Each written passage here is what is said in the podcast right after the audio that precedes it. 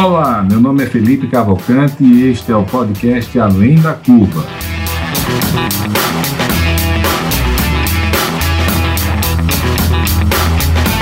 Uma realização da DIT Brasil e da Match Academy.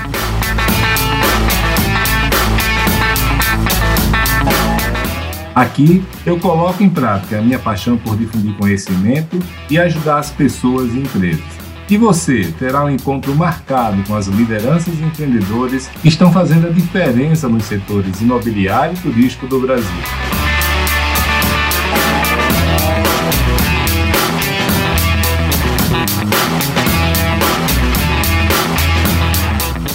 Olá, amigos, tudo bem?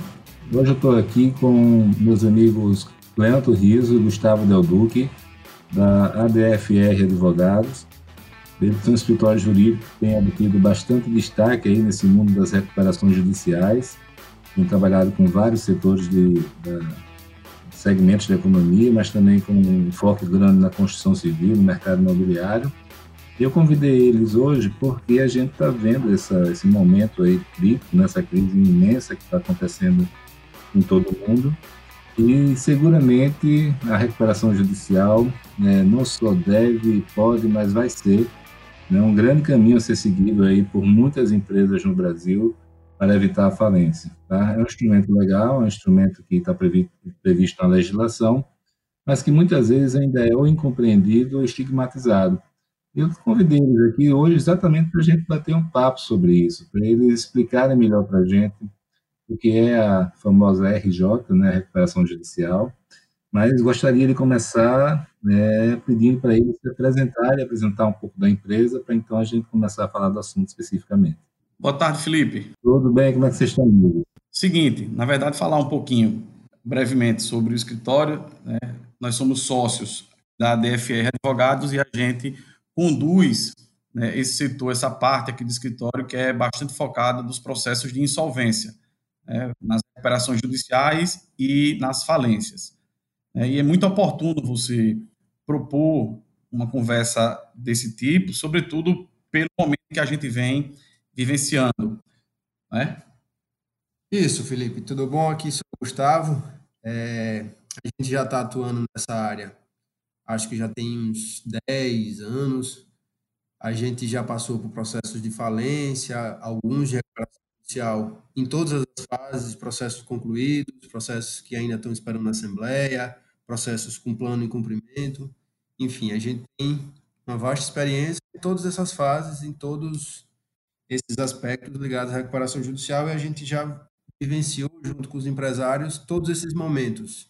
A angústia antes de entrar, o alívio depois que entra, as preocupações para planejar como vai ser o cumprimento das obrigações e depois o próprio cumprimento do plano e o alívio de cumprir o plano e ter vida nova a partir daí, né?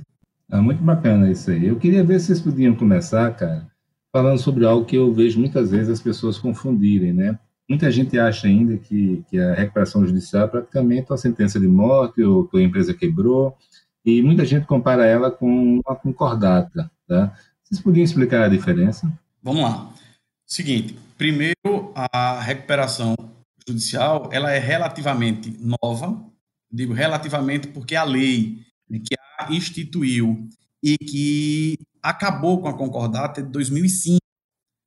Né? Então, as principais diferenças entre a recuperação judicial e a concordata é porque a concordata tão somente instituía uma espécie de moratória né, suspendia o cumprimento daquelas obrigações e os efeitos da demora no cumprimento das obrigações, mas não estabelecia em si mecanismos para reestruturação da atividade empresarial.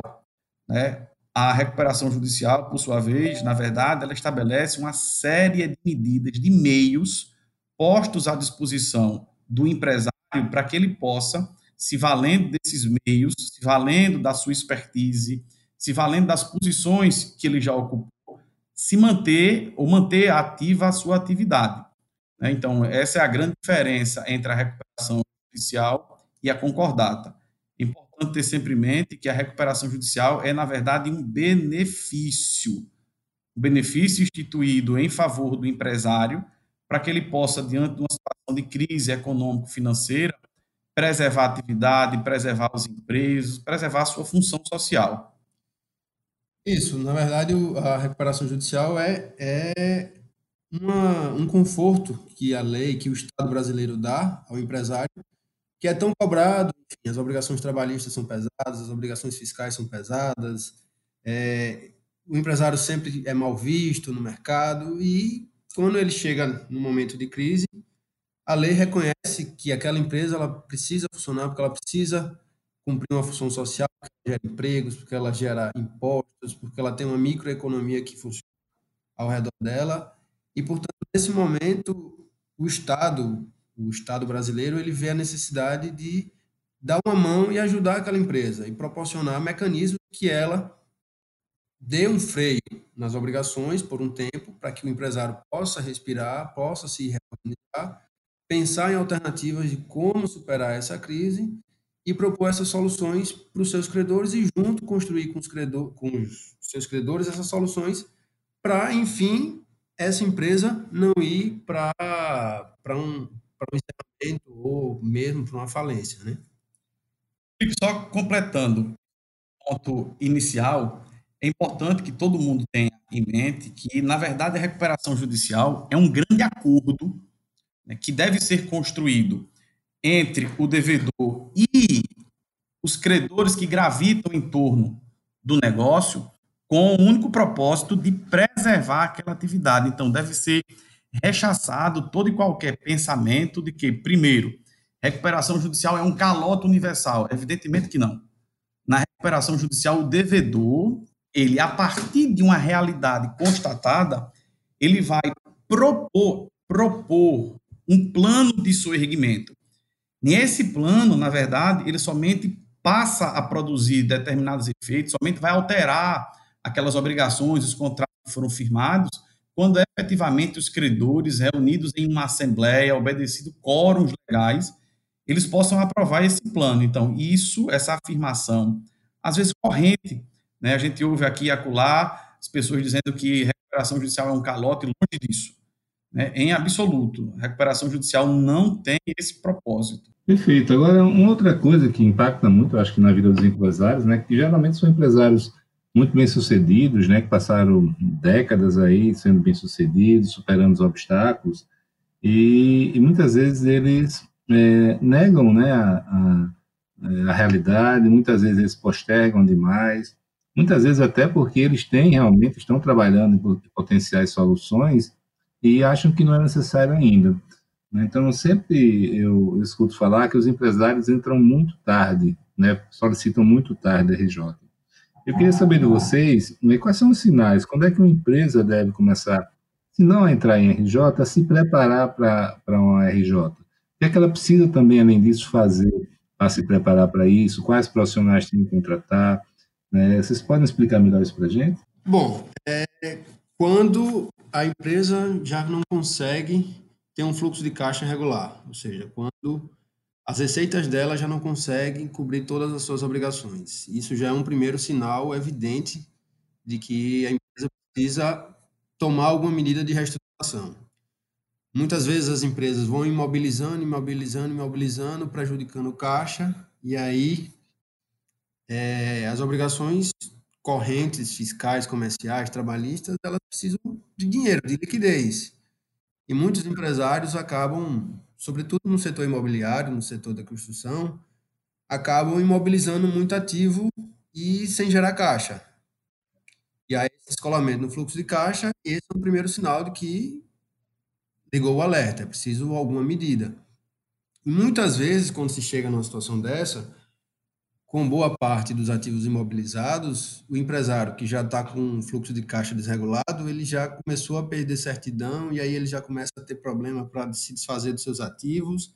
Isso vai criando uma bola de neve e, e o empresário se vê encurralado. Ou seja, não, não vai ter solução, porque ele não consegue vender porque não tem certidão, não consegue pagar.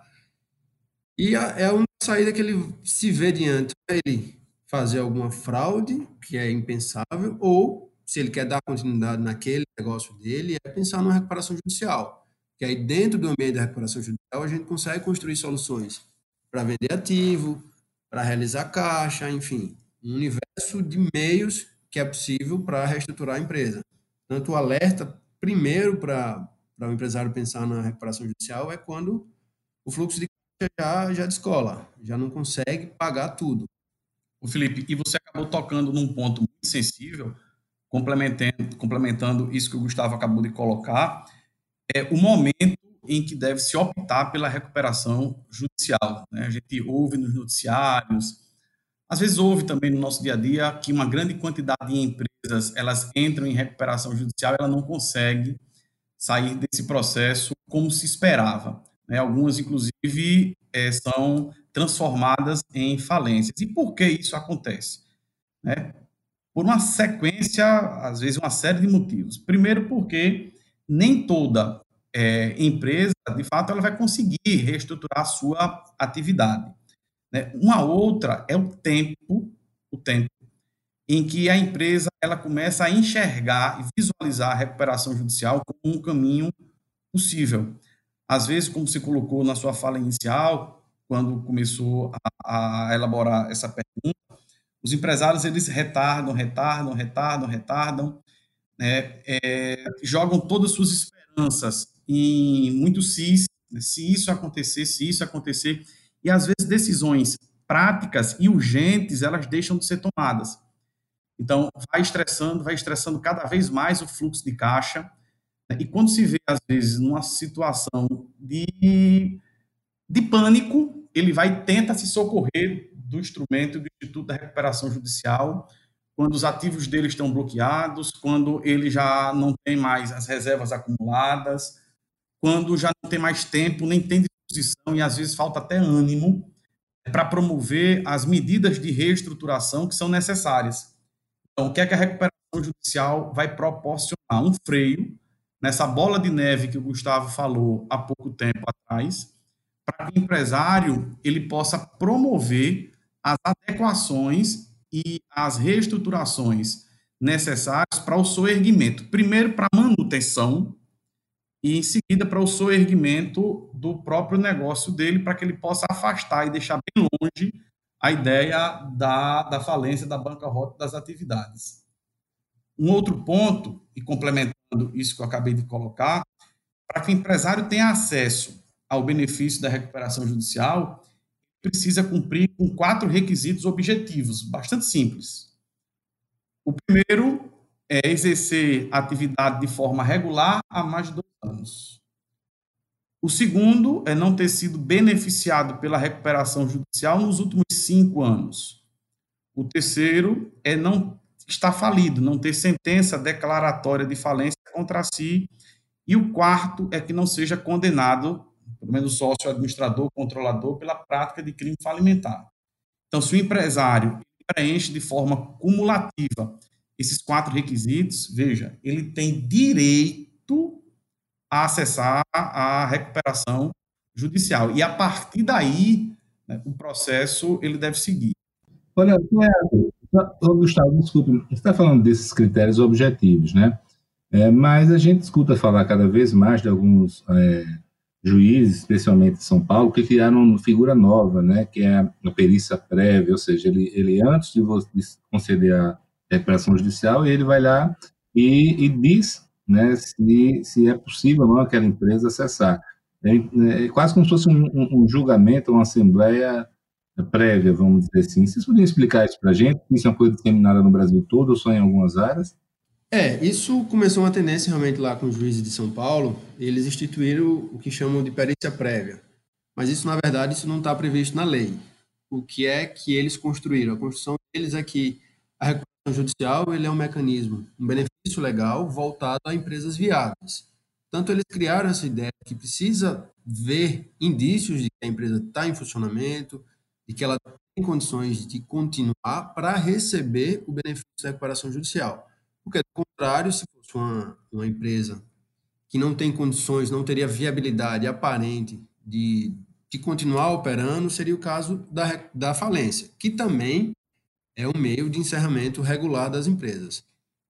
Mas isso não está na lei, isso é uma discussão doutrinária, jurisprudencial muito grande ainda.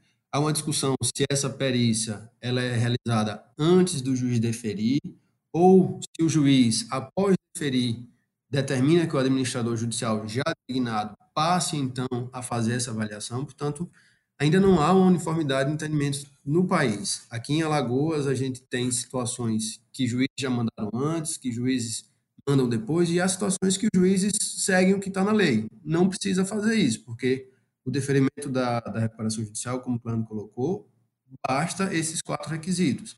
E a partir daí, no desenvolver da recuperação judicial, quando a empresa apresente seu plano de recuperação judicial, seus estudos de viabilidade econômico-financeiro, é que os credores, eles sim, é que vão avaliar a viabilidade ou não daquela empresa, de eles darem esse crédito para aquela empresa se soerga, volte a funcionar, porque os credores, está na lei, é que vão decidir, se entenderem que não há viabilidade, os credores podem simplesmente rejeitar o plano e provocar a falência dessa empresa. Portanto, é muito discutível essa perícia prévia, a gente não tem essa conceituação na lei e a gente fica um pouco dependendo do juiz que cair, se ela vai existir ou como ela vai existir ou se não vai existir. Portanto. Ô, Felipe, e só complementando esse ponto, né? veja que essa, essa, essa discussão acaba muito para o lado do casuísmo, né? como o Gustavo estava colocando. Às vezes, um juiz especificamente determina uma perícia prévia, um outro juiz de uma comarca distinta, né? ele já defere o processamento diretamente.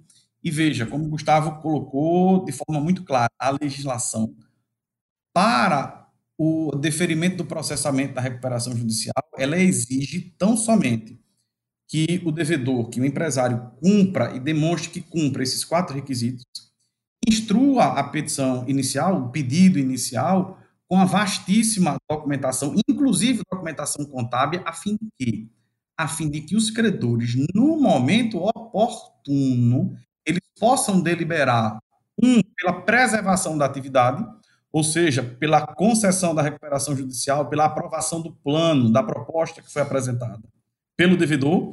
E um outro caminho é o caminho da falência. Veja, não tem um terceiro, um quarto ou um quinto caminho. Um outro aspecto que deve ser considerado é o tempo, né, como isso proporciona atraso no deferimento da recuperação judicial, até porque uma perícia né, prévia dessa natureza, ela demanda tempo, né, demanda custo, então, tudo isso acaba sendo incompatível com a situação de crise, né, às vezes até de pânico vivenciada por aquele empresário que simplesmente quer preservar a sua atividade, manter a fonte produtora, manter o emprego dos trabalhadores, né? Então, às vezes o tempo exigido para uma perícia prévia dessa natureza pode inclusive inviabilizar o projeto de reestruturação e o esforço despendido até aquele momento. É, sobre isso até, Felipe, tem até uma teoria bem interessante, que é assim, o empresário, até pela, pelas circunstâncias que a gente conversou, ele sempre adia muito, muito, muito o, a data em que vai dar a entrada. Portanto, ele já vai no limite no, do sufoco. E muitas vezes, é, ele só dá a entrada porque ele é estimulado, porque tem um crédito a receber, e aí ele está com medo de algum bloqueio judicial, alguma coisa. E ele entra na recuperação judicial nesse último suspiro, já querendo paralisar tudo para preservar algum ativo, algum recebimento. Portanto, essa ideia da perícia prévia, como o Cleber colocou, é fazendo uma maior comparação, é como um paciente que chega lá em estado de emergência no hospital, chega na porta, o, o hospital barra, ele fez, não, peraí, primeiro vou mandar vir um enfermeiro ver se você tem condições de sobreviver ou não. Se você tiver condições de sobreviver, você vai entrar e o médico vai lhe atender. Tanto essa questão da perícia prévia, ela, ela gera esse impasse. Portanto, será que é necessário uma avaliação antes de tudo para saber da viabilidade da empresa? Ou esta função de avaliar a viabilidade da empresa será feita no curso da reparação judicial? Eu, sendo leigo no assunto, fica me parecendo que é mais um, uma, um instrumento do judiciário para evitar o acúmulo de processos. É também, é também. É, é aquela situação do conforto do juiz. Ele não Muitas vezes ele quer dividir a responsabilidade ao deferir uma recuperação judicial, porque ele sabe que isso tem impacto, porque vai parar a exigência das obrigações contra aquela empresa, e ele, de certa forma, ele quer dividir a responsabilidade, chamar um, um especialista, que muitas vezes é o, o próprio administrador que ele designa, para que essa outra pessoa assuma com ele, juiz, essa responsabilidade de e promover o, aquele stay period durante aqueles primeiros seis meses, pelo menos. E sobre a participação do Poder Judiciário né, nos processos de recuperação judicial, a legislação guarda né, uma função muito importante, então um papel muito especial para o Poder Judiciário, para o magistrado que conduz aquele processo, que é o do controle de legalidade. Né? Então, evidentemente, existe uma série de medidas que devem ser tomadas, que devem ser implementadas em um processo de recuperação judicial, e a função do magistrado está em proceder com o controle de legalidade. Então, sobre a viabilidade né, do empresário, se a atividade é viável ou não, ou como esse plano há de ser apresentado, essa, esse exame é próprio dos credores, são eles os credores, no momento oportuno, no fórum específico, que vão deliberar sobre a continuidade ou não da atividade é, do empresário beneficiado pela recuperação judicial. Leandro, eu queria aproveitar essa sua deixa para perguntar o seguinte: a gente falou até agora de antes da entrada, aí o empresário deu entrada. A partir daí, o que é que acontece? Quais são os passos e o que é que acontece a partir daí? Vamos lá, tentar ser o mais breve possível. O processo de recuperação judicial envolve três fases distintas. Certo? A gente acabou falando sobre essa primeira etapa, que vai do protocolo desse pedido de recuperação judicial, né, em que ele deve comprovar a presença daqueles requisitos, instruir aquele pedido com a documentação que a legislação exige. Se ele cumpre os requisitos e o magistrado atesta que o pedido vem acompanhado desses documentos, o, não existe outra possibilidade senão o deferimento do processamento da recuperação judicial. Então, essa decisão deve ser algo muito breve. Por quê? Porque nesse momento cumpre o juiz observar se os requisitos estão presentes, repito, se a documentação foi apresentada de forma regular. Ponto. Deferido o processamento da recuperação judicial, essa decisão encerra a primeira etapa e dá início à segunda etapa, que é a chamada etapa de deliberação. Então, quando essa decisão é publicada, o devedor ele tem um prazo de 60 dias para apresentar o seu plano de recuperação judicial. Esse plano ele deve conter os meios de recuperação judicial. Veja, o empresário primeiro visualizar, vislumbrar né, os motivos que foram determinantes para aquela situação de crise e prever os meios específicos para superá-la. Um plano de recuperação judicial ele não pode ter um blá blá blá. Né? Ele precisa, de fato, de forma muito precisa e específica, dispor sobre esses meios que ele vai utilizar para superar essa crise. Esse plano deve vir acompanhado também de um laudo econômico-financeiro e de um laudo de avaliação do seu patrimônio. Apresentado esse plano de recuperação judicial, os credores têm a oportunidade de falar sobre ele. Então, se os credores não concordam com esse plano, se eles apresentam alguma objeção, alguma discordância sobre esse plano, é convocada a Assembleia de Credores para que possa deliberar sobre ele. De duas, uma. Ou o plano é aprovado e segue a recuperação judicial, ou o plano é rejeitado e a recuperação é transformada, a legislação fala em convolução, em uma falência. Naquele primeiro resultado, que é o resultado que a gente sempre deseja que aconteça, espera e trabalha para que ele aconteça, concedida a recuperação judicial, porque o plano foi aprovado ou não foi objetado pelos credores, tem início a terceira e última fase de recuperação judicial, que é o cumprimento do plano. Né? Então, são essas as três fases da recuperação judicial. Não sei se me fiz bem entender. Não, foi ótimo. Eu só queria saber o seguinte: essas fases na vida real, elas são seguidas nos prazos que a lei previste, é, prevê realmente? É, como o Cleandro falou, Felipe, a, a empresa recuperando, ela tem um único prazo dentro do processo de recuperação judicial, que é esse prazo de 60 dias para apresentar o plano. A partir daí, todos os prazos ou são da própria justiça, ou do administrador judicial, ou dos credores. Os credores, eles é, têm a oportunidade, primeiro, de concordar ou não com os valores que foram apontados na relação de credores, eles vão ter prazo para isso. Em seguida, eles vão ter prazo para é, apresentar a objeção ao plano de recuperação judicial apresentado.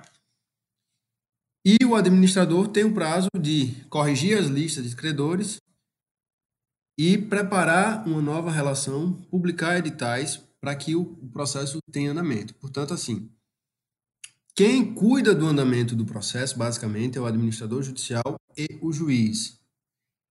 A empresa recuperando pouca influência tem na tramitação do processo. Logo, muitas vezes, por o judiciário estar soberbado, enfim, por questões do próprio administrador judicial, o prazo que a lei marca muitas vezes é extrapolado, porque há uma lógica dentro da lei de recuperação judicial que desses prazos serem todos concatenados.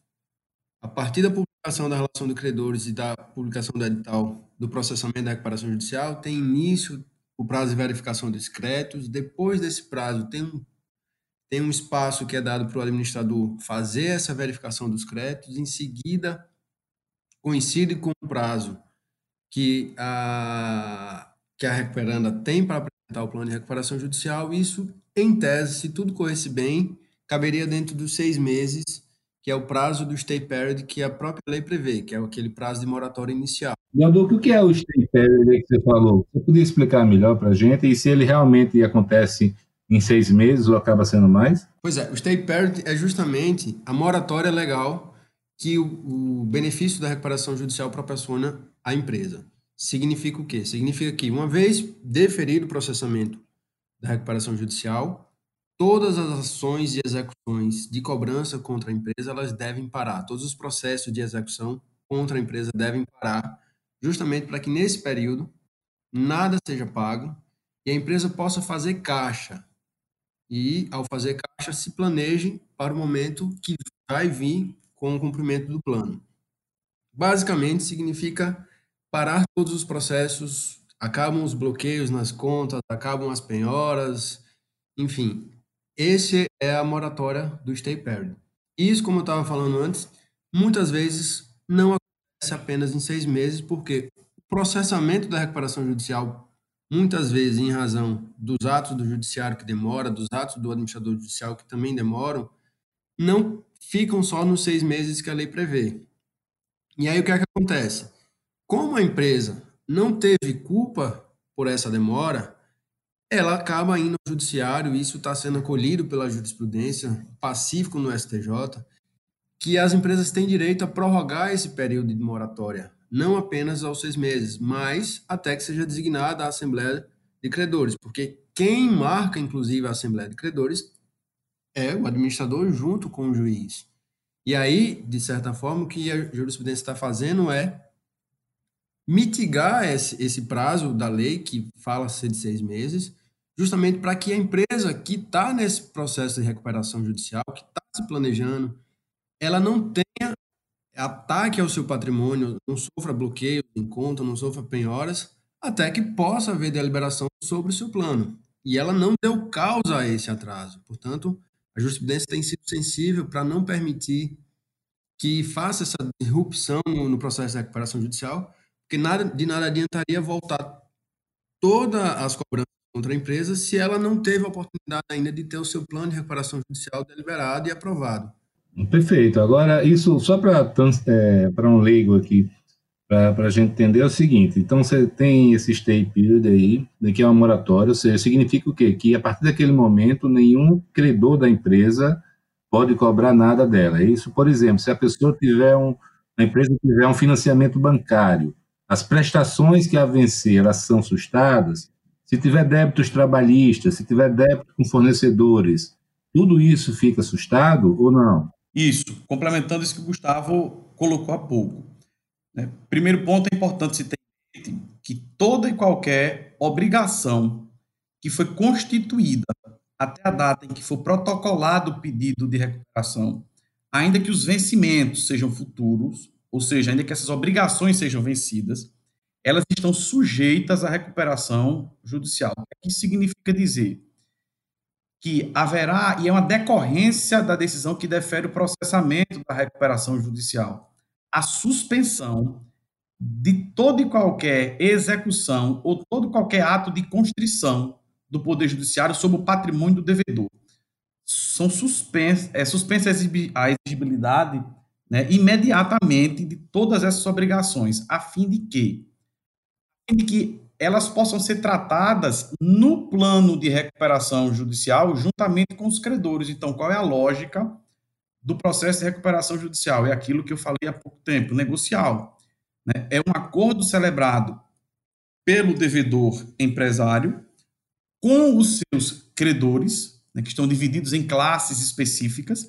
Ele vai apresentar uma proposta para cada uma dessas classes especificamente para cada um desse grupo de credores e eles vão deliberar sobre o todo.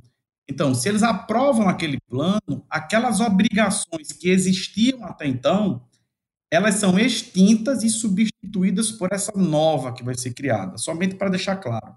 Imagine né, que eu, devedor empresário, tenha lá um passivo bancário, por exemplo, de um milhão de reais.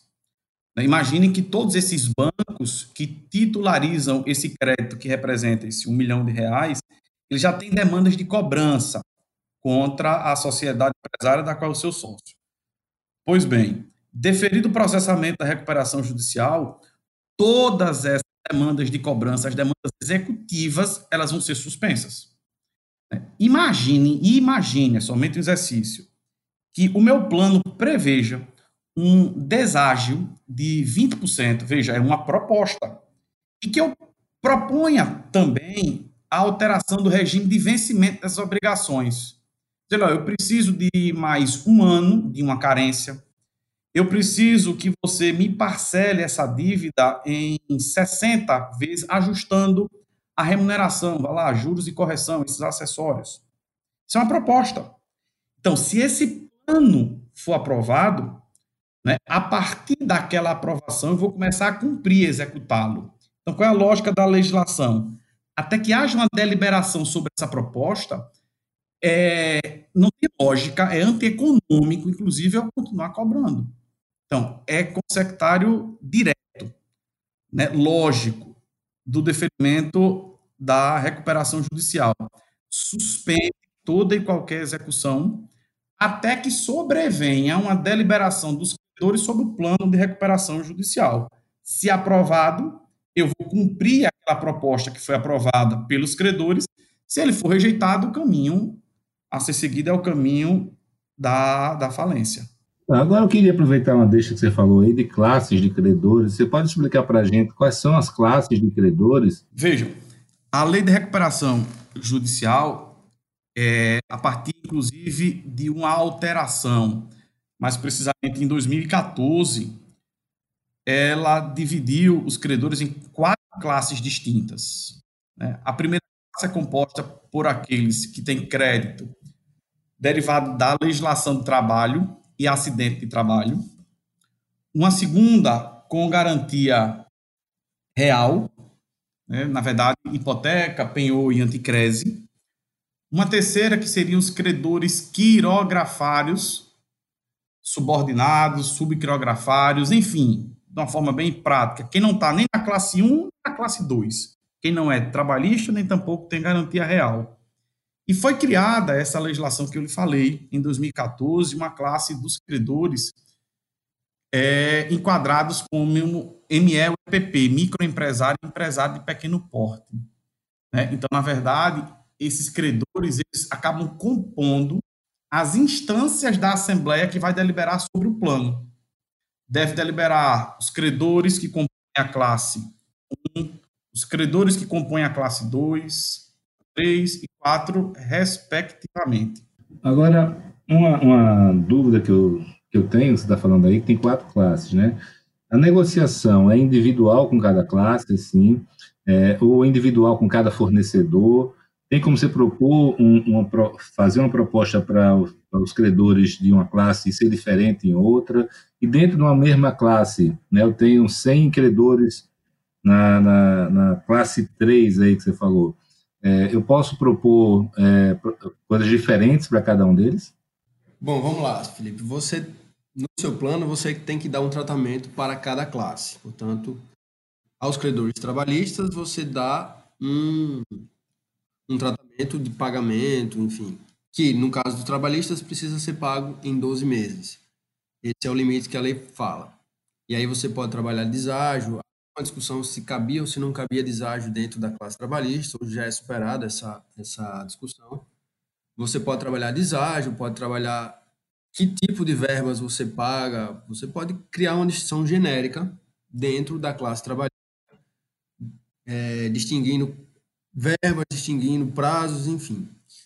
Para os credores da classe real, você também tem que tratar todos de forma igual e assim sucessivamente em cada classe. Você tem que dar o tratamento igual a todos os credores que estejam na mesma situação.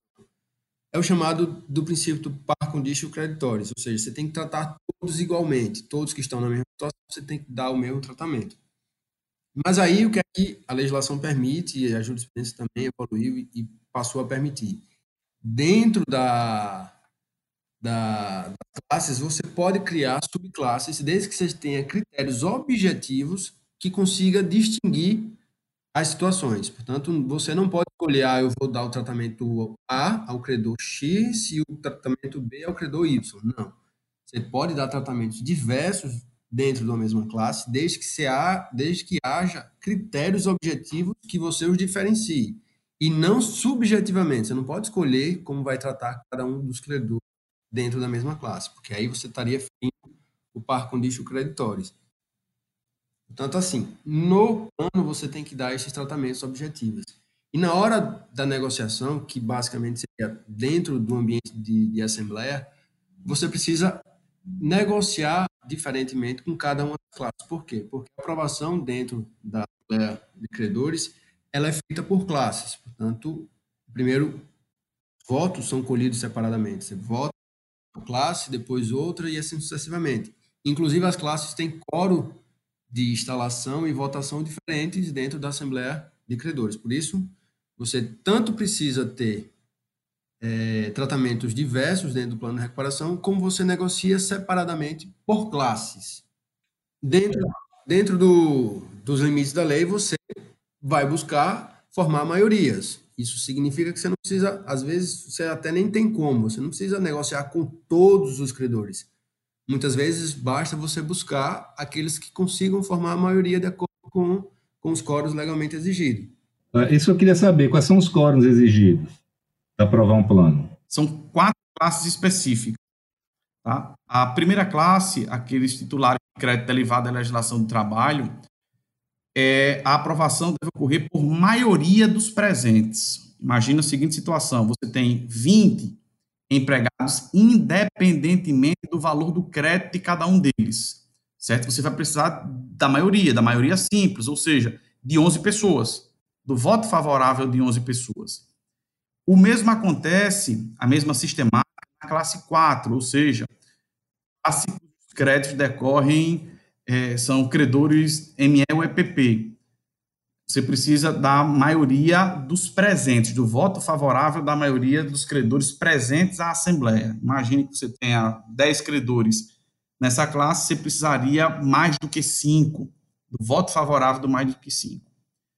Na classe 2 e na classe 3, o critério é um pouquinho diferente, porque além da maioria dos credores presentes, é necessário que você tenha também a maioria, a aprovação da maioria dos credores, proporcionalmente ao valor do crédito.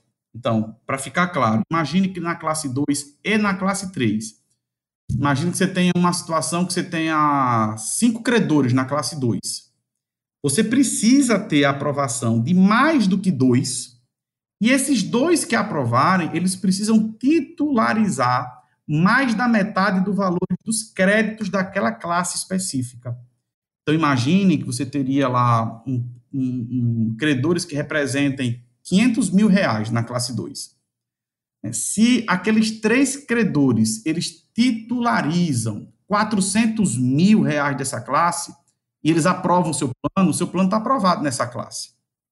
O mesmo se diga em relação à classe 3, dos credores quirografários, subquirografários e subordinados. Entendi. Agora, me diga uma coisa, se um, um credor qualquer, um banco, é, já tem lá uma, um crédito na RJ e ele acredita na empresa e ele fornece um novo crédito, ou até mesmo um fornecedor que continua fornecendo para a empresa em RJ, ele, ele tem o mesmo tratamento dos demais credores ou tem algum tratamento diferenciado? Bom, a rigor, todos os, os credores têm que ser tratados iguais, como eu falei. Mas a legislação permite que seja dado tratamento privilegiado a alguns credores, justamente a esses credores que derem alguma, algum privilégio, que derem algum tratamento é, benéfico para a empresa durante a recuperação judicial. Ou seja, o que a lei permite é justamente dar um tratamento privilegiado àquela pessoa, enfim, aquele fornecedor, aquele prestador de serviço que devotou confiança à empresa no período de recuperação judicial. Porque muitas vezes o processamento da recuperação judicial assusta um pouco os fornecedores que começam a ter restrições em relação àquela empresa. E aí a lei previu esse mecanismo justamente para beneficiar pessoas que devotam confiança na empresa, mesmo na recuperação judicial, e permitir que haja uma negociação paralela para que esse credor passe a ser um credor financiador e então poder haver uma negociação distinta para esse credor. Mas ele vai precisar ter uma situação específica e só pode acontecer isso se ele realmente der alguma vantagem em relação aos demais credores. Ele se permanecer fornecendo, der uma condição específica de fornecimento, enfim. Isso vai justificar esse tratamento privilegiado a esse que é chamado de credor financiador. Perfeito. Agora, eu vi uma coisa na cabeça agora. Tem quatro classes, né? É, acredito que você tem que ganhar nas quatro e também no geral, na soma, né? Mas se você ganhar em três e não ganhar em uma, mesmo, mesmo assim você é decretado a falência? Para essa situação específica, a legislação criou uma regra própria, é a chamada aprovação substancial.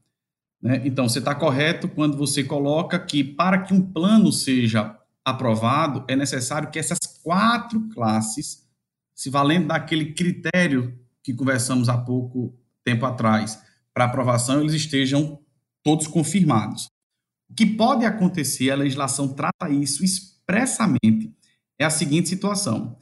Se você obtém a aprovação certo, em três dessas classes, se você, pelo menos, perde em uma delas, mas se na classe que você perdeu, você obteve a aprovação de mais da metade desses credores, se no geral, se no geral, você tem o voto favorável, somado todas as classes, de mais da metade dos credores, né, fica a cargo do juiz deferir e a recuperação judicial, conceder a recuperação judicial. É a chamada aprovação substancial, ou como a doutrina costuma chamar, de crown down. Né, a legislação trata especificamente desse ponto, mais precisamente no artigo 58, né, estabelece todas essas regras e esses quórums sobre os quais eu acabei de falar. Perfeito. Eu queria mudar um pouco de assunto, porque vocês já tocaram algumas vezes no nome do administrador judicial. Tá? É, o que é essa figura do administrador judicial? Ele entra na empresa e passa a administrar a empresa, é isso? E, e o empresário sai dentro da empresa? Ou não? Qual é, qual é o papel dele? Ó, na verdade, o administrador judicial, até nas nossas reuniões, nossos encontros aqui no escritório, a gente costuma fazer né, uma crítica a, a, a, ao nome atribuído pela legislação, porque acaba confundindo com o próprio administrador da sociedade empresária, aquele que exerce a função de administração, isso acaba assustando muito o empresário.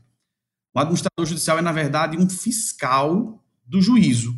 Então, ele não assume funções gerenciais a não ser quando o empresário comete determinadas é, condutas que são rechaçadas pela própria legislação, que vão de encontro ao intento é, de recuperação, que acabam sendo condutas que faltam com a lealdade, com a transparência, enfim, ele é afastado das suas funções, aí esse administrador judicial passaria a assumir uma função de gestor.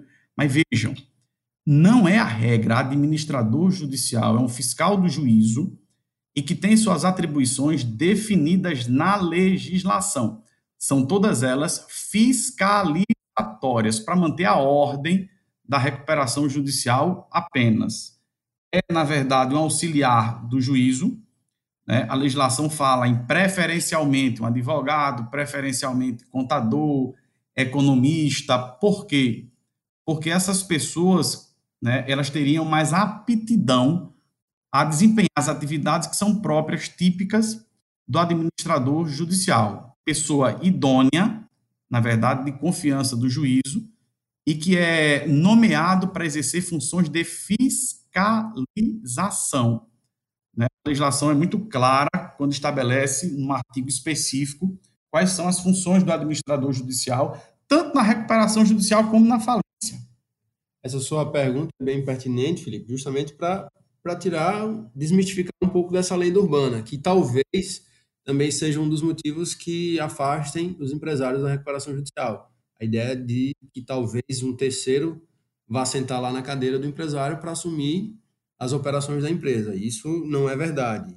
A gente precisa deixar isso bem claro. Como o Cleandro falou, o administrador judicial ele apenas vai ser os olhos e o ouvido do juiz fora do fórum e que vai estar lá é, fazendo fiscalizações na empresa, na contabilidade da empresa, para saber se não está havendo nenhuma irregularidade e para passar ao juiz esse feedback de como está o, o funcionamento da empresa.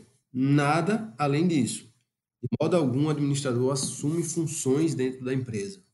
Isso não é verdade, isso precisa ficar esclarecido, como eu falei, para acabar um pouco essa lenda urbana que ainda existe. Como o Clã falou, decorre dessa infeliz opção do legislador por esse nome. Ele poderia ter optado outro nome, mas enfim, é o nome que está lei. Fiscal judiciário, de repente, né? É. A gente poderia ter qualquer outro nome, mas enfim. Felipe, ah, é, veja interessante, né? Isso que o Gustavo colocou há pouco tempo, às vezes são falsas impressões, são lendas mesmo, né? Mesmo que são criadas no processo de recuperação judicial e que acaba afastando o empresário desse instituto que é importante para a manutenção do negócio dele, né? Um é aquilo que eu falei que toda empresa que entra em recuperação judicial, ela não sai dela. Isso é inverdade. Né? Da mesma forma que, em verdade, ao administrador judicial ele vai promover uma devassa na sua empresa. Não, não é isso. É, na recuperação judicial, os processos internos, a contabilidade, de fato, ela acaba sendo exposta, exposta para que os credores tenham é, conhecimento da situação patrimonial vivenciada pela empresa, para que, com segurança, eles possam efetivamente deliberar sobre a continuidade ou não dos negócios. Né? Então, o administrador judicial ele não é um inimigo né, do empresário, ele não deve ser encarado como um terror do empresário, evidentemente que não. Né? Ele é um auxiliar do juízo e que acaba contribuindo bastante nesses processos de reestruturação. Né? É a experiência que a gente vem tendo, vem tendo, como o Gustavo colocou aqui, nesses últimos 10 anos de uma atuação focada em recuperação judicial. Sobre aquele ponto que eu comecei falando, né, sobre essa lenda de que as empresas entram em recuperação judicial e às vezes muitas não conseguem sair, isso acontece muito primeiro. Aquilo que eu falei no comecinho da nossa conversa. Muita gente retarda demais o momento, às vezes, para começar a falar sobre recuperação judicial. O empresário, às vezes, tenta resistir, resiste ao máximo, conversar sobre o assunto e ter o diagnóstico preciso se a recuperação judicial é um mecanismo efetivo ou não para que ele possa combater é, essa crise. Outro ponto é que, para que uma recuperação judicial seja bem sucedida, ela precisa ser muito bem planejada. Então, um diagnóstico precoce sobre a crise e um planejamento efetivo né, sobre os meios que vão ser utilizados para combatê-la, tempo para conversar com os credores, tempo para promover alterações nos processos internos. É que a gente costuma dizer?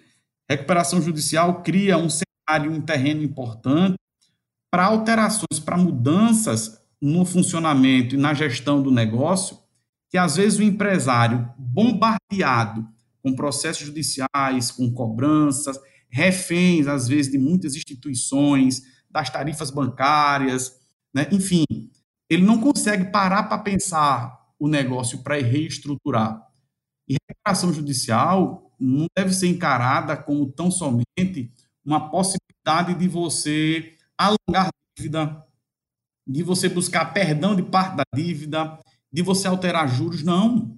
A própria lei dispõe de mecanismos outros que tornam possível isso que eu acabei de colocar, alteração nos processos internos e na gestão do próprio negócio. Então, formação de órgãos de deliberação, é, mudanças societárias, enfim, uma sequência de medidas, governança corporativa, né, que às vezes as pessoas pensam que é algo, que é um instrumento que somente é válido para as grandes corporações, para aquelas que participam, que têm ações na, na, na Bolsa de Valores, evidentemente que não. O empresário moderno ele precisa estar atento a esses mecanismos, atento às ferramentas que ele possui de gestão, para que ele possa preservar, manter, fazer com que o seu negócio cresça e se manter afastado dessas situações de crise. Bom, perfeito. Agora, eu, eu, vi já que tem muitas vantagens para o empresário, né? uma chance que ele tem de sobreviver, acho que chance melhor do que essa não existe, né? possibilitando deságio, extensão de prazo, uma série de, de fatores aí que vocês já falaram. Eu queria saber agora o seguinte, e o que é que não está incluso na recuperação judicial? É, tem algum tipo de débito que, que não entra na recuperação judicial? Bom, Felipe, não entra na recuperação judicial os débitos tributários. Esses não entram. É, há uma discussão ainda sobre débitos de FGTS, mas o entendimento hoje da, da, da, jurisprudência é de que o FGTS é um direito do trabalhador, logo, como direito do trabalhador, é crédito trabalhista e, portanto, se submete à recuperação judicial. Mas o débito tributário, esse é incontroverso, ele não se submete à recuperação judicial. Apesar disso, agora, em recentíssima legislação, que proveu de uma medida provisória do ano passado, que agora foi convertida em lei. É, nós temos hoje, pelo menos no âmbito federal, a transação tributária. E ela traz um capítulo para empresas em recuperação judicial, que ela muito se assemelha a um processo de recuperação judicial, em que a Procuradoria da Fazenda Nacional ela pede que se apresente um plano, um plano de pagamento dos débitos fiscais. E aí pode haver deságios de até 50% do valor do débito e parcelamentos até 84 vezes. E dependendo se for microempresa ou empresa de pequeno porte, esse prazo aumenta, salvo engano, até 120 meses. Gustavo, só uma dúvida. É, é, desconto é sobre os juros e multa ou sobre o principal também? Apenas sobre os encargos, sobre juros, multas e o encargo legal que é cobrado, que, que é um percentual de 20% que sempre é incluído na dívida quando ela é escrita em dívida ativa. Portanto, são sobre juros, multas e é, correção monetária e encargo legal. Portanto, sobre isso, o, ocorre o deságio, de modo que não pode haver abatimento sobre o princípio da dívida. Portanto, os 50% é sobre o montante total, desde que não atinja, não haja nenhuma redução sobre o principal da dívida. É, esse é um problema grande, né? Porque a maioria das empresas, o primeiro gasto, né, a primeira despesa que eles param de pagar é, é o tributário, né? Então acaba tendo um volume significativo em né, empresas em crise e, e, e realmente deve ser um obstáculo, né, para as empresas em recuperação judicial. É, é verdade. E sobretudo porque muitas das operações, sobretudo da quem precisa trabalhar com certidão negativa, tem muito problema e, e, é uma das questões que geram muitas discussões dentro do processo de reparação judicial é quando as empresas precisam ter acesso a alguma utilidade ou participar da licitação e, e os governos ainda continuam exigindo as certidões negativas de empresas em recuperação judicial. Isso tem gerado algumas demandas dentro dos processos de recuperação judicial e o judiciário tem acolhido para dispensar as empresas em recuperação judicial a apresentar essas certidões negativas. Mas essa discussão sobre a dívida tributária ela permeia todo o processo de recuperação judicial. É também uma outra discussão no momento de que o juiz aprovado no, na Assembleia e é levado ao juiz para homologar o plano de recuperação judicial e, e, então conceder a recuperação judicial, a legislação exige que seja apresentada a certidão negativa de débitos tributários e é uma discussão que a gente ainda hoje tem, porque muitas empresas nesse momento ainda não conseguiram a regularidade fiscal. E o judiciário, mais uma vez, tem dado guarida às demandas das empresas e entendido que não é necessário, que não é um requisito para a concessão da recuperação judicial a apresentação da certidão negativa. Mas, como eu falei, a legislação está avançando e está trazendo esses outros mecanismos para os empresários também buscarem a regularidade fiscal. E como eu falei, a, essa transação tributária, essa nova transação tributária, que ainda, pelo menos ao meu conhecimento, apenas existe no federal, os estados, até onde eu sei, não aplicaram, ainda não introduziram em suas legislações isso. O, tributária em nível federal ela vai permitir que faça uma espécie de, de recuperação judicial perante o fisco porque lá na legislação ela busca justamente é, utilizar dos mesmos conceitos do que tem na recuperação judicial. Você mostrar um planejamento, mostrar um estudo de viabilidade, um laudo econômico financeiro, um laudo de seus ativos, para justamente a, a Fazenda Nacional avaliar isso e entender por dar deságios ou dar é, parcelamentos. Enfim, é a mesma lógica que permeia a recuperação judicial. Você precisa convencer os seus credores da sua situação e pedir para que eles aprovem, para que eles confiem em você que você vai se recuperar dando tais e quais garantias ou se programando de certa forma para pagar esses débitos. Felipe, é, que o Gustavo colocou, né, veja que a gente já falou sobre tratamento que é dado ao passivo trabalhista, a gente já falou do passivo bancário, que geralmente tem algum tipo de garantia real, já falou que o tratamento pode ser dado a esses credores, da possibilidade de mudança nos processos internos, né? E a gente tem aprendido bastante também com os nossos clientes. E a gente ouviu de um cliente há algum tempo atrás, né, um ouvinte, inclusive, do seu podcast, que é muito disputado, né, é a seguinte assertiva. É, a gente estava com ele numa reunião com acionistas dessa, dessa sociedade empresária, quando ele falava da recuperação judicial, ele falou uma frase que marcou bastante. Ele disse, pessoal, é a oportunidade que nós temos de resolver 60 anos de problema. Então, a gente não pode desperdiçar a oportunidade de, na recuperação judicial, tentar sanear o máximo possível dos problemas acumulados desde então para que a gente possa renascer com a recuperação judicial, possa afastar totalmente a situação de crise e proporcionar vida nova e uma vida longa né, a, essa, a essa empresa. Perfeito.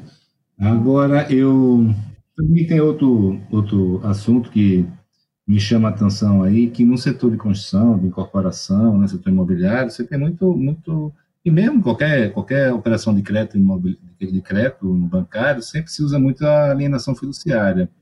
A alienação fiduciária se submete também à recuperação judicial ou não está fora dela? É, esse é outro tema candente lá nos processos de recuperação judicial. A legislação ela é explícita em dizer que créditos garantidos com garantias fiduciárias, eles estão fora da recuperação judicial, ou seja, eles não podem sofrer nenhum tratamento tanto nem deságio, nem reprogramação de vencimentos, nada. Os créditos com garantias fiduciárias, eles precisam ser pagos da forma em que foram contratados. E aí isso inclui créditos decorrentes de alienações fiduciárias, de contratos de alienação fiduciária que envolvam bens móveis ou imóveis, geralmente veículos ou imóveis que têm garantia fiduciária, bem como contratos que tenham garantia de cessão fiduciária de recebíveis. Esse é o grande dilema do empresário na atualidade, por quê? Porque desde que surgiu a lei de recuperação judicial, o sistema bancário ele foi entendendo que ele, é, apenas prevendo garantias reais, ele passava a correr o risco, vamos falar assim, de ter seu crédito submetido a uma recuperação judicial. E aí isso forçou o sistema bancário a mudar toda a estrutura de garantia das suas operações. E o, mercado, e o mercado foi, o sistema financeiro foi migrando para fazer todo tipo de contrato apenas a partir de alienações fiduciárias, porque ele tirava do horizonte o risco de estar submetido à recuperação judicial. E aí surgiu muita discussão, sobretudo nos contratos de cessão de recebíveis, a famosa trava bancária, sobre a possibilidade de se levantar essas travas bancárias, ou seja, de você suspender as garantias fiduciárias que foram dadas. Alguns tribunais, enfim, evoluíram para entender, para reduzir essas travas bancárias em algum percentual, muitas vezes até tirar essas travas bancárias, eliminando a sessão fiduciária que, que havia nesses contratos. Porém, o STJ hoje já uniformizou o entendimento que, mesmo nas situações de travas bancárias, os créditos decorrentes desses contratos eles não estão submetidos à recuperação judicial. Portanto, hoje é um grande dilema para um empresário que, como eu falei, nos últimos anos que ele operando com o sistema financeiro, ele vez ou outra ele se depara com contratos com garantias fiduciárias. E aí esses são créditos que não vão estar dentro da recuperação judicial e precisam de um tratamento fora do, do processo de recuperação judicial. O que é que a recuperação judicial proporciona para essas situações? Se for o caso de, de imóvel, que esteja de algum bem imóvel ou imóvel, que esteja garantindo um contrato, a lei assegura que nesse período, mesmo que ocorra inadimplência, se aquele bem for essencial para a continuidade da empresa, o credor, o banco no caso, ele não pode tomar de volta esse bem. Essa é a única garantia que a gente consegue dentro de um processo de recuperação judicial em relação a créditos garantidos fiduciariamente. Perfeito. É, agora eu queria saber sobre a ótica do, do empresário, né, do empreendedor, não da empresa. É o que é, geralmente esses, esses processos aí, né, tem avais, tem garantias dos sócios. Como é que fica a situação do sócio, seja logo após a recuperação judicial, seja após a, a, aprovação do plano de recuperação? Ele fica isento dessas obrigações? Vamos lá, tentar responder mais didático possível a sua pergunta. O, na verdade, os codevedores, eles não serão imediatamente liberados das suas obrigações. Deixa eu colocar de outra forma. No início da recuperação judicial, quando é deferido o processamento da recuperação judicial, é, essa medida não é suficiente para simplesmente extinguir ou afastar os co-obrigados, os avalistas, né, é, das suas posições. O que pode ocorrer, e eu digo que pode ocorrer porque existe posicionamento do Superior Tribunal de Justiça nesse sentido, é se o plano prevê a extinção da, dessas garantias, desses avais dados por, pelos sócios ou mesmo por terceiros, em um plano prevendo a extinção dessas garantias, aí sim esses essas pessoas estariam desobrigadas do pagamento daquelas obrigações, da satisfação dessas obrigações, ainda que o próprio credor tenha votado de forma desfavorável no plano. Certo? Então, é possível sim, conforme orientação do próprio Superior Tribunal de Justiça, desde que o plano de recuperação preveja expressamente a extinção dos avais, a extinção das garantias fidejussórias de uma maneira geral, é perfeitamente possível e a gente tem obtido é, algumas decisões favoráveis também nos tribunais nesse sentido. É, uma situação de ordem prática, Felipe, que, que seria que é importante pontuar é em relação à Justiça do Trabalho. Naturalmente, a Justiça do Trabalho, enfim, alguns juízos do trabalho, eles é, ainda não veem com bons olhos a recuperação judicial. E qual seria a lógica da recuperação judicial, como a gente já conversou aqui, é tem o stay period, aquela moratória inicial, o, a empresa se programa para pagar seus credores, e enquanto ela está se reprogramando, ou seja, até que haja deliberação sobre o seu plano de recuperação judicial, nada poderia ser dela exigido, e nada dela exigido nesse período. Só que o que acontece de ordem prática muitas vezes em alguns juízos trabalhistas, quando é informado naquele juízo o processamento da recuperação judicial, que significa que ele não pode mais avançar sobre sobre a empresa, o juiz do trabalho ele simplesmente, de forma arbitrária até, ele passa a promover o incidente de desconsideração da personalidade jurídica para transferir a responsabilidade para os sócios. Isso era mais grave antes da reforma trabalhista que a gente teve no final de 2017, porque antes é, a Justiça do Trabalho ela entendia que nem precisava fazer a instauração desse incidente, ele já passava numa canetada só a responsabilidade da empresa para o sócio.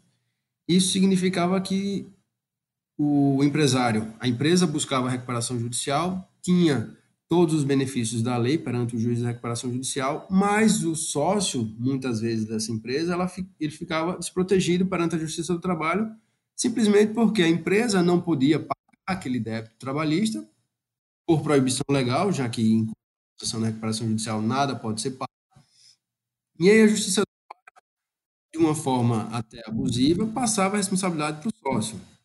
Isso é uma realidade que ainda existe. Os juízes do trabalho eles não aceitam com aquela ideia de, de que precisam realizar o crédito trabalhista de todas as formas, eles ainda cometem abusos e tentam transferir a responsabilidade diretamente para os sócios sem aguardar o fim do processo de recuperação judicial.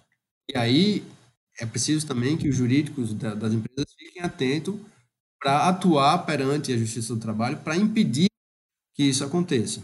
Por isso que é importante também um trabalho integrado da equipe que faz a recuperação judicial com a equipe que cuida da parte trabalhista, porque isso a gente vê simples, basicamente nos juízes trabalhistas, para impedir que haja esse avanço sobre o patrimônio do sócio enquanto a empresa não está podendo pagar por estar processando a sua recuperação judicial.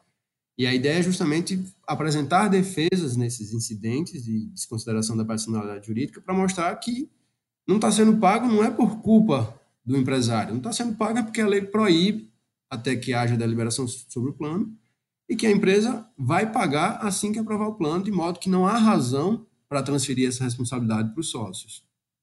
Mas a realidade, infelizmente, ainda nos apresenta essa triste realidade da justiça do trabalho. Ah, perfeito. Agora, uma coisa que eu tenho, que eu tenho interesse em saber é o seguinte: a empresa está em recuperação judicial. É, é, é, as empresas que têm interesse em fazer negócio com ela, comprar um ativo delas, um terreno, um apartamento, ou fazer um empreendimento conjunto, elas, elas geralmente têm uma segurança maior ou menor fazer negócio com a empresa em recuperação judicial? Porque é um, assusta, né? Quando você fala a empresa está em recuperação judicial, opa, Pode ser que isso seja problema, né? E há um desconhecimento muito grande das pessoas. A informação que eu tenho é que o ambiente é seguro, né? Mas eu queria que vocês ratificassem se é isso mesmo e por que é isso. Exatamente, Felipe. Você está correto na sua afirmação. É, em recuperação judicial, a gente acaba criando um, um ambiente bastante seguro para que negócios sejam realizados. Até porque não poderia ser diferente. Né? Imagine em uma recuperação judicial se o empresário ele não pudesse é, alienar de repente bens com segurança para que possa capitalizar o seu negócio, né? buscar investimentos, é, onerar esses ativos. Então, existem dois momentos e é preciso deixar isso muito claro. Tá? Iniciado o processo de recuperação judicial e antes de uma deliberação sobre o plano e a da recuperação judicial, é possível, sim, o devedor empresário fazer, é, é, vender patrimônio, alienar patrimônio, sim. Para tanto, ele vai precisar de uma autorização judicial. O juiz, portanto, ouvido o comitê de credores e nas recuperações judiciais em que ele não é formado, esse comitê, que acaba sendo a regra, ele ouve o administrador que faz as suas vezes o juiz reconhece a utilidade da venda daquele determinado bem, né? e o que acontece é que o adquirente desse, desse bem ele não responde em absoluto pela sucessão. Né? Então, ele recebe esse bem livre e absolutamente sem qualquer ônus. Uma vez aprovado o plano da recuperação judicial, se ele prevê alienação de ativos, a própria legislação determina expressamente que o adquirente ele não responde por sucessão, seja ela trabalhista, previdenciária, tributária. Portanto, o adquirente é como se fosse uma aquisição originária da propriedade. Né? O adquirente recebe o bem livre, absolutamente livre de toda e qualquer obrigação. E se cria, como a gente colocou, um ambiente bastante favorável para transações, para negócios dessa natureza. Perfeito, ficou claro aí. E é o seguinte, uma empresa que tenha é, um grupo econômico, né? De repente, uma empresa do grupo está em dificuldades, outra empresa não está, então no nosso ramo assim de construção e corporação, é muito comum ter várias SPEs, né? Então a SPE está com problema, mas a outra está saudável como é que funciona nesse caso? Quem tem que entrar na recuperação judicial é o grupo econômico talvez até para se proteger, ou não? Quem tem que entrar são as empresas individuais. Bom, Felipe, uh, vamos lá. O ideal seria que apenas a empresa que enfrenta a crise entrasse em recuperação judicial, já que, naturalmente, tem alguns dissabores do processamento da recuperação judicial, como a gente já conversou. Porém, a realidade prática impõe que entre o grupo todo para que nenhuma delas fique disponível. Por quê? Porque se essa empresa que está em crise ela tiver passivo trabalhista, é que vai acontecer, como a gente já falou, vai parar as cobranças contra essa empresa. E aí, se ela tiver trabalhista, o que é que acontece? A Justiça do Trabalho ela tem um mecanismo, está lá na CLT, que impõe a obrigação solidária a todas as empresas do grupo econômico. Significa dizer que se a Justiça do Trabalho não consegue cobrar daquela empresa que é a devedora trabalhista, ela simplesmente, e aí isso inclusive é discutido ainda, isso está até no STF, mas hoje a realidade prática é essa, em uma só canetada, ela inclui as empresas do grupo econômico para obrigá-las a que ela pague aquele passivo trabalhista. Isso é, é um terror justamente porque o empresário ele se planeja para ter um mínimo de dano possível na própria imagem institucional, nos seus negócios, ele não precisaria afetar todo o seu grupo econômico. Porém, diante dessas realidades, dessas indiciocracias que a gente vê na, no judiciário brasileiro, ele se vê forçado a ter que proteger todas as suas empresas, todo o seu grupo, dentro de uma recuperação judicial, para que não fique nenhuma expostas a cobranças por dívidas das outras. Portanto, assim, muitas das vezes em recuperações judiciais de grupos econômicos, o que a gente vê é que existem empresas viáveis que não precisariam estar lá, mas elas estão lá, como eu falei, para que se proteja, para que ela não acabe sendo levada a pagar a dívida de outras empresas do grupo. Outro assunto é o seguinte: você falou aí de trabalhistas que ele pode entrar é, com ação, né? É, na, como é que funciona na prática o, o essa, essa questão do juiz, né? Qualquer juiz, porque assim, quando a empresa está em dificuldade, ela recebe processos, execuções de todos os lados, né? Fica é como se fosse um corredor polonês. No caso da recuperação judicial, continua isso ou há alguma organização desse processo, alguma centralização? Bom, vamos lá. A regra é que, iniciado o processo de recuperação judicial e definido qual órgão jurisdicional, o juízo competente, todo e qualquer ato que diga respeito à agressão ao patrimônio do empresário beneficiado pela recuperação judicial deve passar pelo crivo daquele magistrado. Né? Então, toda e qualquer medida determinada por qualquer outro juízo, distinto daquele que tramita o processo de recuperação judicial, para que possa, para que os objetivos da recuperação judicial possam ser cumpridos para que os esforços empreendidos, tanto pelo devedor, pelos credores, possam, de fato, produzir algum efeito prático, né, é necessário que o juízo que está lá acompanhando a reestruturação da empresa, que vem acompanhando aquele dia a dia da empresa, o passo a passo do processo de recuperação judicial, somente ele é quem pode determinar atos de constricção do patrimônio, penhoras, agressões no patrimônio de uma maneira geral da empresa. Do contrário, né, a gente acabaria é, eliminando toda e qualquer possibilidade de o um empresário beneficiado com a recuperação judicial preservar suas atividades. Então, de uma maneira bem prática, né, as execuções trabalhistas são todas elas suspensas, como a gente já tinha colocado em algum momento aqui na nossa conversa. Deferido o processamento da recuperação judicial, o que deve acontecer no menor espaço de tempo possível, né? Daí porque a gente condena aquelas perícias prévias, deferido o processamento da recuperação judicial, é efeito dessa decisão a suspensão das execuções contra o devedor. Logo, todos aqueles processos devem ser suspensos imediatamente. Até mesmo, até mesmo, Felipe, aqueles créditos que estão excluídos da recuperação judicial, Ainda assim, a prática de atos de expropriação, de constrição sobre o patrimônio do devedor, né, as penhoras de uma maneira geral, todas elas somente podem ser realizadas pelo juízo onde se processa a recuperação judicial e não é assim simplesmente porque a gente quer né, decisão pacífica lá no âmbito do Superior Tribunal de Justiça. A ideia é um único juízo para que ele, tomando conhecimento de toda a situação econômico-financeira da empresa, ele decida se eventual penhora, eventual bloqueio de contas, ele vai prejudicar ou não o processo de recuperação judicial. Portanto, a ideia da lei e da jurisprudência que foi construída é essa.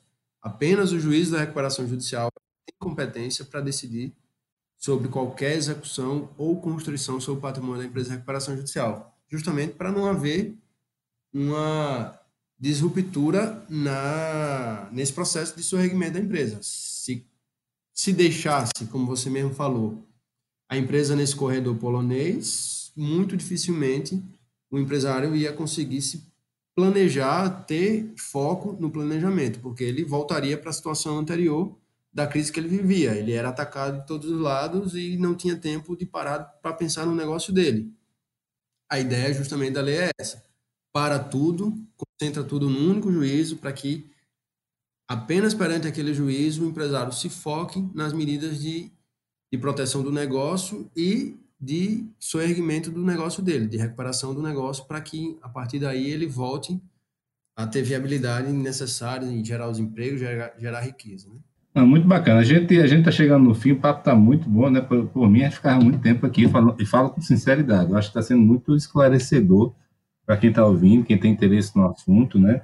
E eu queria só finalizar com uma pergunta, já que muitos dos nossos ouvintes são do mercado imobiliário, é, também tem muita gente do setor turístico, né? Mas eu queria saber, no setor imobiliário, construção e no próprio turismo, é, tem alguma especificidade? Vocês têm experiência nesse, nesses ramos? É, tem algo que é diferente ou que um, um, empreendedor desses setores aí deva saber em relação a, a situação de uma empresa de varejo, por exemplo? A gente tem, de fato, alguma experiência já consolidada aqui no ramo da construção civil, né, algumas empreiteiras, sobretudo aquelas que é, trabalham com obras públicas, né, a gente tem algumas que estão sobrevivendo, né, certamente porque foram beneficiadas pela recuperação judicial, elas acabam tendo um diferencial né, na desnecessidade de apresentação das certidões né, para o exercício das suas atividades. Então, ela acaba participando de licitação, ela acaba firmando contratos públicos, ela acaba recebendo pelos civis que foram prestados, né, com o advento da recuperação judicial, e uma situação bastante diferente, porque antes de, do benefício da recuperação judicial, quando ela deixava de apresentar essas certidões de regularidade, as atividades delas praticamente iam a zero. Elas não participavam da licitação, não contratavam com o poder público, nem recebia pelos serviços que eventualmente foram prestados. Então, a gente acaba destravando nessas situações e possibilitando que eles possam efetivamente preservar a sua atividade e evitar a bancarrota, que é o objetivo principal da recuperação judicial. É, e a gente, assim, a fez também recuperações de incorporadora, já fez de hotel, e respondendo ao que você nos perguntou, não existe nenhuma diferença específica para o pedido da recuperação judicial, o segmento, enfim, é como a gente já conversou. Os requisitos são uniformes, valem para todo tipo de empresa. Não existe nenhum tratamento, mas óbvio que na hora da gente montar o plano de recuperação judicial, a gente precisa dar o tratamento específico para cada setor. E aí a gente tem soluções que valem para empresas imobiliárias, tem soluções que valem para empresas hoteleiras, como tem soluções que valem só para usinas, que a gente também trabalha, que vale só para varejo, que a gente também trabalha. Portanto, a gente tem um espectro de soluções que, no momento de a gente pensar o plano de recuperação judicial, de pensar os meios de recuperação e essas estratégias, aí sim é que a gente dá um tratamento segmento por segmento. Mas, para dar entrada na recuperação judicial, não há nenhuma distinção. É importante para que haja uma recuperação judicial bem sucedida que os meios de recuperação judicial eles sejam bastante úteis. Né? Então, não existe recuperação judicial genérica. Né? A gente costuma fazer uma analogia com o doente que é acometido por um problema grave de saúde e ele vai bater numa emergência. Né? A gente costuma comparar esse doente na emergência ao empresário quando finalmente ele toma a, a, consciência de que ele precisa da recuperação judicial. Então, o doente na emergência, a depender do estado dele, a primeira conduta do médico é tentar estabilizá-lo, né? Estabiliza o doente, faz o diagnóstico do problema, né, das patologias que o acomete, para que possa medicar os remédios adequados, as drogas adequadas. Então, é a mesma coisa com o empresário diante de uma situação de crise. A gente é, é, proporciona um acesso dele à recuperação judicial para estabilizá-lo, e agora, em um outro momento, sem as pressões do dia a dia, a gente precisa de um diagnóstico preciso e específico né, dos problemas que causaram aquela crise, para que a gente possa aplicar os remédios jurídicos adequados. Então, não existe recuperação judicial genérica, o que a gente faz, na verdade, é proporcionar um ambiente para que o empresário, valendo da sua expertise, das posições alcançadas no mercado, da sua habilidade, ele possa remodelar o seu negócio. Então, o nosso papel é esse: é criar condição para que o empresário, junto com seus colaboradores, fornecedores, possam remodelar o negócio, reestruturar a sua atividade e seguir em frente firme e forte. Não, perfeito. Queria agradecer vocês aí, né? realmente achei muito bacana esse bate-papo e queria perguntar para vocês, quem quiser encontrar vocês aí, onde é que encontra, em site, em mídias sociais? Veja, a gente tem um site aqui do escritório, é www.adfr.adv.br né? e pode ser também pelos nossos e-mails, né? O domínio é esse mesmo, arroba adfr.adv.br. Eu sou o Riso, com dois Es, e o Gustavo é o Del Duque. Então, riso, arroba adfr.adv.br ou Del Duque, arroba adfr.adv.br. E todas as informações estão lá no site, no LinkedIn, no Instagram, que hoje a gente não pode dispensar né, as redes e mídias sociais. É isso aí. É, eu tenho, lamentavelmente para uns, né, eu acho que, que vocês vão ter muito trabalho pela frente aí. Né? Essa crise realmente ela chegou de forma avassaladora né, e, tá, e vai causar um estrago grande. Né? Mas, felizmente, a gente tem hoje já uma indústria de, de recuperação judicial já relativamente madura, né? E que acho que vai poder ajudar muita gente. Muito obrigado, viu, meus amigos? Valeu, Felipe. Estamos à disposição. Valeu você, Felipe é o que a gente pretende, ajudar os empresários nesses momentos difíceis, que a gente vai superar. Isso aí, abração, hein?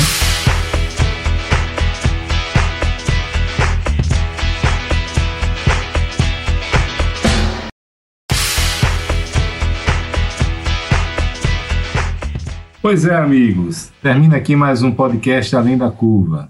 Quem quiser ficar por dentro das ações e novidades da Adite Brasil, pode visitar o site www.adit.com.br. E quem quiser conhecer mais sobre os grupos Mastermind e as soluções de funding da Match Academy, pode acessar o site www.matx.com.br.